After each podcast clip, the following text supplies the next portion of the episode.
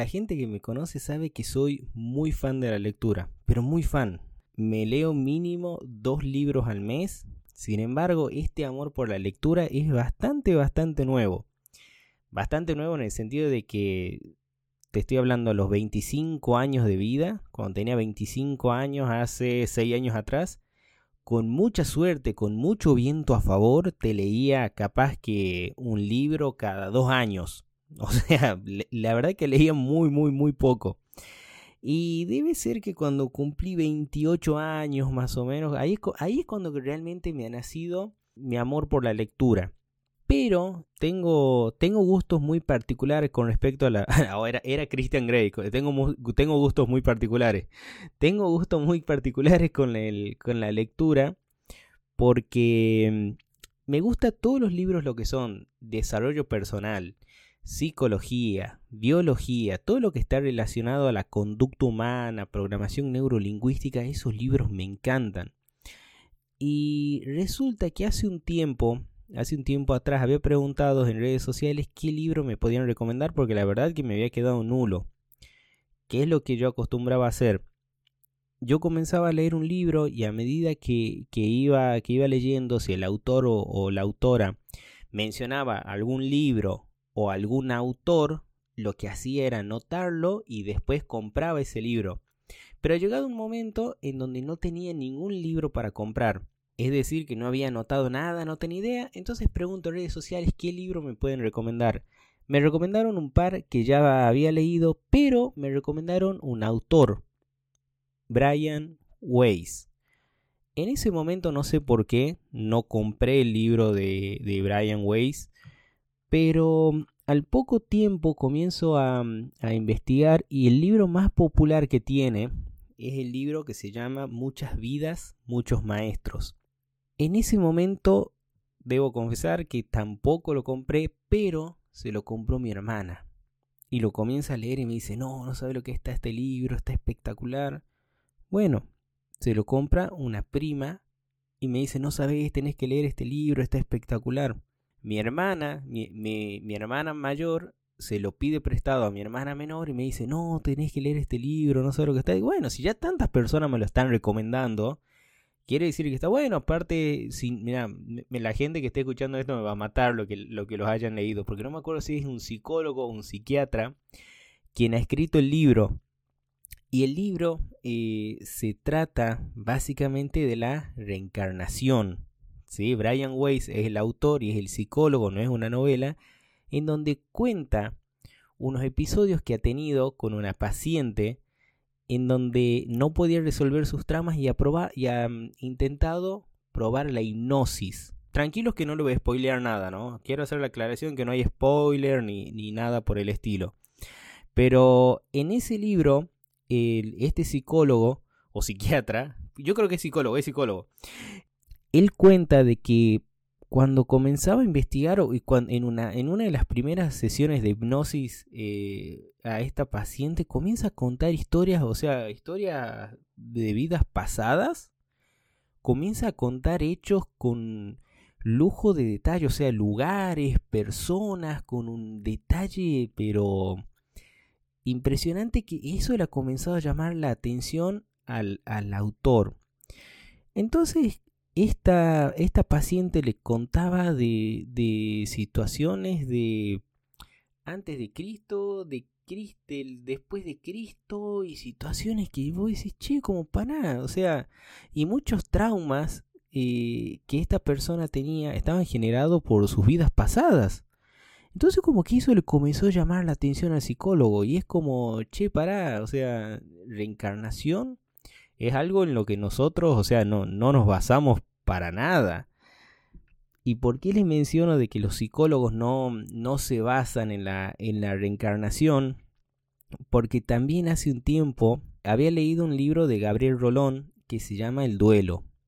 Y habla del duelo, pero el duelo de no solamente de perder un ser querido, sino menciona, o sea, el duelo es perder algo, ¿sí? Entonces, y hay un tiempo en donde la persona pasa por distintos estados de ánimos y menciona puntualmente el perder a un ser querido. Y ahí toca el punto del cielo, del infierno, de Dios y todas las creencias, porque cuando una persona se muere, es como que necesita saber a dónde va. O sea, las personas que se quedan en la tierra, ¿verdad? Es como que necesitan saber a dónde va. Entonces se ha creado el cielo como el premio para las personas que han obrado bien y el infierno como el castigo, ¿verdad? Para las personas que no han obrado bien. Y desgraciadamente eso es, eso es algo que no puedes comprobar hasta que pasas a la, a la otra vida, ¿sí? Pero qué curioso, ¿no? Porque eh, Gabriel Rolón nos menciona que el cielo y el infierno es como un lugar donde las personas no van a estar esperando. ¿sí? Es donde, un lugar, el cielo es donde las personas están bien, ya está descansando, ya no hay sufrimiento. Y muchas veces las personas por ahí, si es un, ser querido, un familiar, un papá, una mamá, quien fuese, algún día nos volveremos a encontrar, es el mensaje que dice uno, ¿sí? El día de mañana, en unos años, nos volveremos a encontrar y volveremos a compartir. O si es el caso de una pareja que fallece, ¿verdad? Uno de los integrantes hace un posteo en donde menciona algún día, amor mío, volveremos a estar juntos y esta, y esta vez estaremos juntos para toda la eternidad es como que está ese, ese sueño, ¿no? ese deseo de ese reencuentro. Y realmente es algo que nosotros todavía, los que estamos acá en la Tierra, no podemos comprobar. Y es curioso cómo Brian Weiss hace este análisis y se atreve de hablar de un tema tan delicado, o sea, tan, tan contradictorio para el mundo de la psicología como es el tema de la reencarnación. Y a mí me ha llamado mucho porque la verdad, o sea, me ha llamado mucho la atención porque la verdad yo sinceramente eh, era como cero, cero creencias en lo que sería la reencarnación. Sin embargo, me ha hecho dudar bastante, o sea, me ha hecho como preguntarme, replantearme cosas, de decir, che, ¿tendremos una vida pasada? O sea, ¿cuál, ¿cuál número de reencarnación será en la que estamos?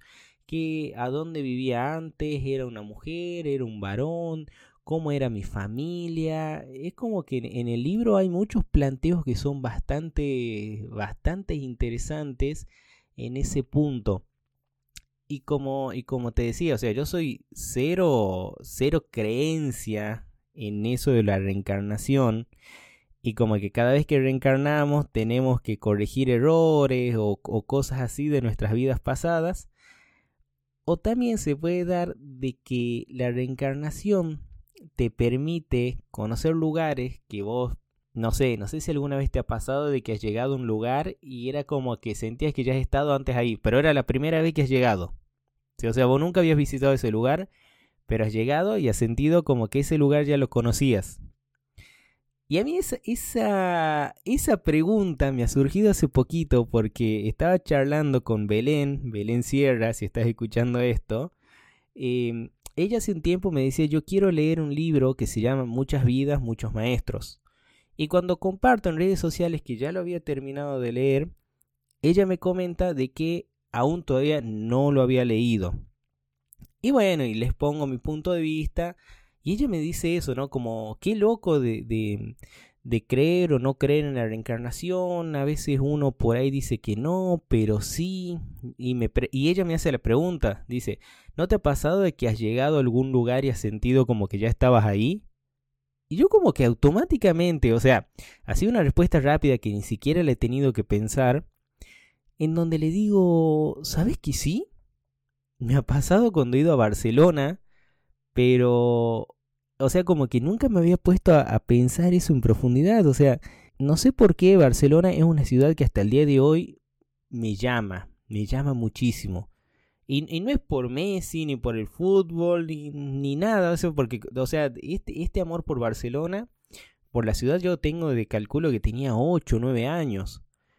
Y, y me acuerdo cuando llegué, yo salía y caminaba sin GPS y no me perdía, o sea, no tenía prendido el GPS en el teléfono y no me perdía.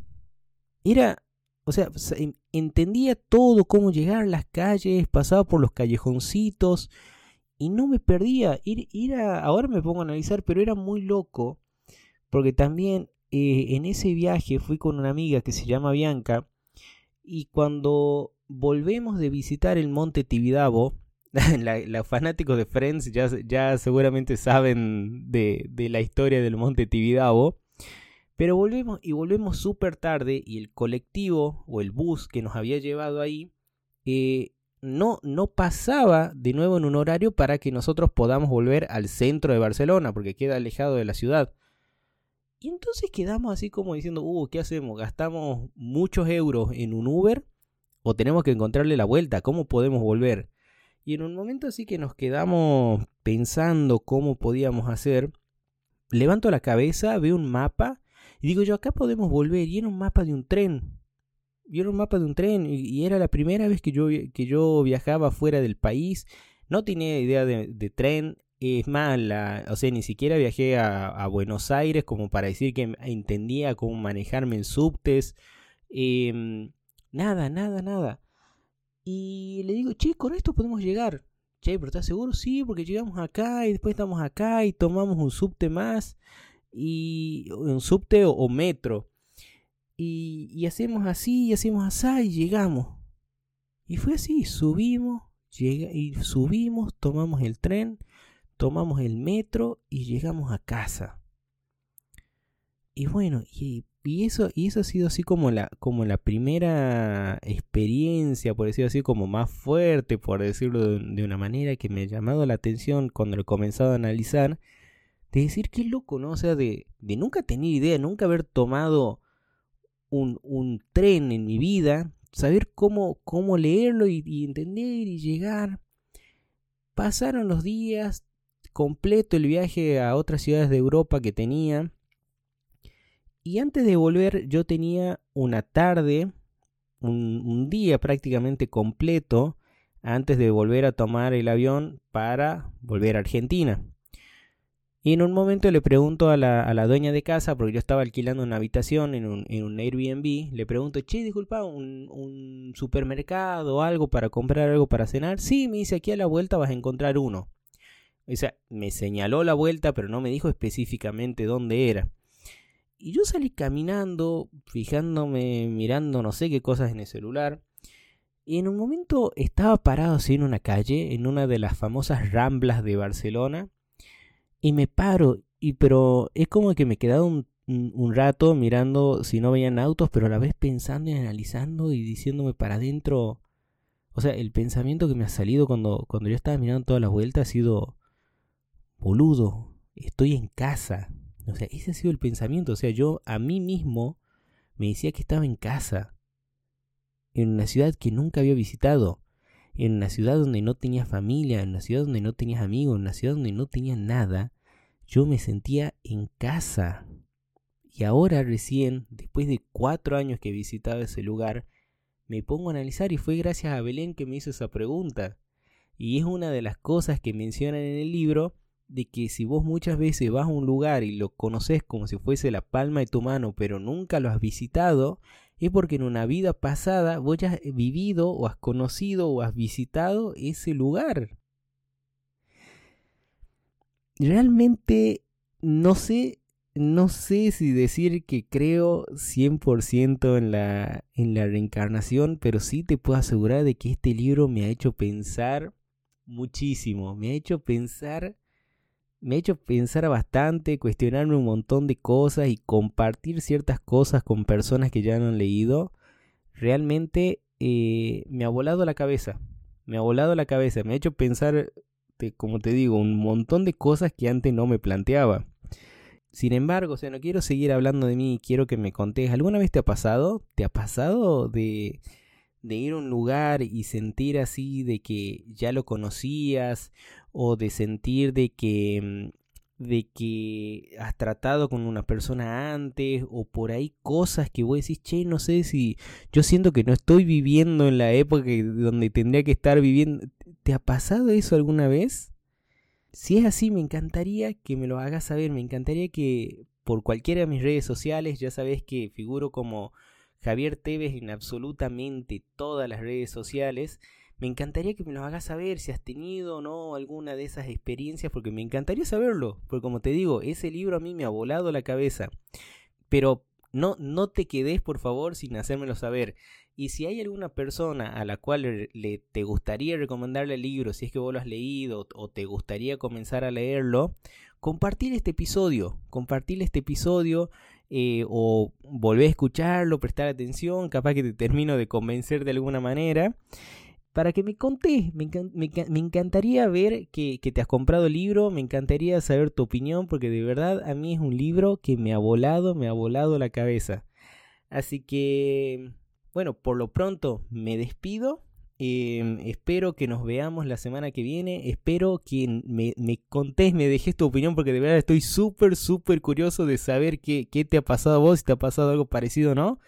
Y bueno, te mando un cariño enorme y nos vemos la próxima. ¡Chao!